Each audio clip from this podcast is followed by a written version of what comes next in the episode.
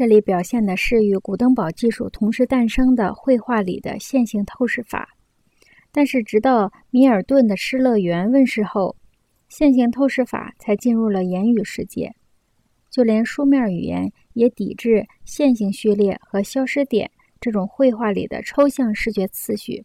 它抵制这种视觉次序的时间竟长达两千年之久。但是，马维尔以后的时代爱上了山水诗，并喜欢让语言服从特别的视觉效果。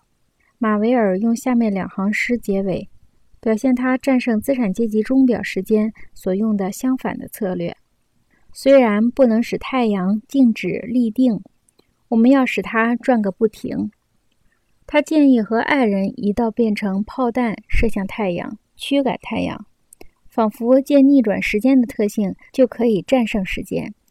只要能把时间加快到一定的程度，对这一事实的经验感觉要等到电子时代才能变为现实。电子时代发现瞬息万里的速度消除了时间和空间，使人重温一种整体和原始的知觉。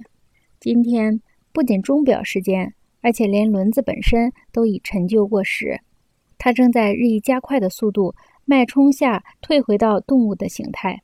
在上瘾的诗歌中，安德鲁·马维尔的知觉是完全站得住脚的。钟表时间可以被速度征服。当前，在电速条件下，机械的东西开始让位于有机的统一体。